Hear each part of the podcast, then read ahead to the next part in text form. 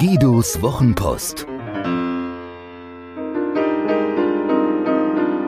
Seine besten Gedanken zu Kommunikation, Inspiration und einem spektakulären Leben.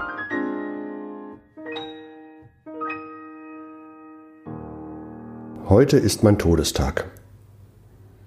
Ich bin noch nie mit dem Fallschirm aus einem Flugzeug gesprungen, aber ich glaube, es ist schöner, nachts ein schlafendes Kind zuzudecken.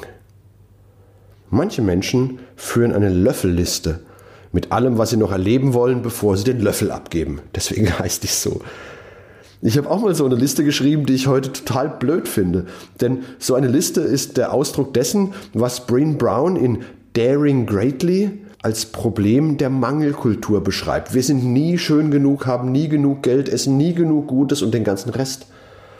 Wir wachen auf mit dem Gedanken, nicht genug geschlafen zu haben und legen uns hin mit der Furcht, an dem Tag nicht genug geschafft zu haben. Nie reicht es, nie ist es genug. Ein Fallschirmsprung gibt bestimmt den cooleren Facebook-Post und dennoch. Es gibt eine andere Frage, die ich noch spannender finde als was will ich noch alles erleben? Der Brasilianer Ricardo Semmler hat sie sich gestellt. Sein Großvater hatte Krebs, sein Vater hatte Krebs. Was? Fragte sich Semmler eines Tages, wenn mein Arzt sich meine Laborwerte anschaut, langsam zu mir aufschaut und sagt, du auch. Noch sechs Monate leben. Was willst du jetzt tun? Und fang es schnell an, es wird nicht besser. Ricardo Semmler lebt an zwei Tagen pro Woche so, als hätte er diese Diagnose bekommen. Ich habe ihn in einem TED Talk gesehen, weil ich Inspiration gesucht habe, wie man eine Firma ohne die üblichen Regeln aufbauen kann. Das wird in den kommenden Wochen und Monaten mein großes Thema sein. Er lässt übrigens seine mehr als 1000 Mitarbeiter in seinem Unternehmen ihr Gehalt selbst festlegen. Ich schreibe also ganz oben auf meine Liste, einmal im Monat ist mein Todestag. Was werde ich tun?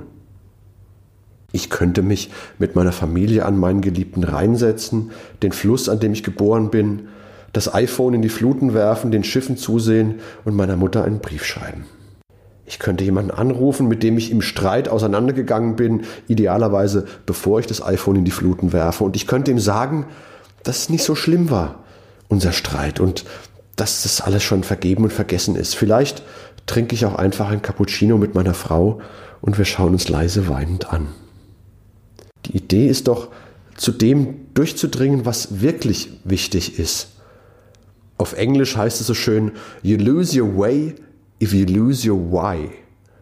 Du kommst von deinem Weg ab, wenn du vergisst, warum du ihn, diesen Weg, gewählt hast. Und es ist noch aus einem anderen Grund wichtig. Wer wirklich so eine Sechs-Monats-Diagnose bekommt, wer wirklich von seinem Arzt gesagt bekommt, du auch, der kann gar nicht machen, was er will. Es sei denn, er gibt sofort auf. Ansonsten ist es in Wirklichkeit der Startschuss zu einem Sprintmarathon, wie er schrecklicher nicht sein könnte. Die Etappen sind Kliniken, Therapeuten, Heilpraktiker. Alles, was da in der Medizinwelt rumfleucht.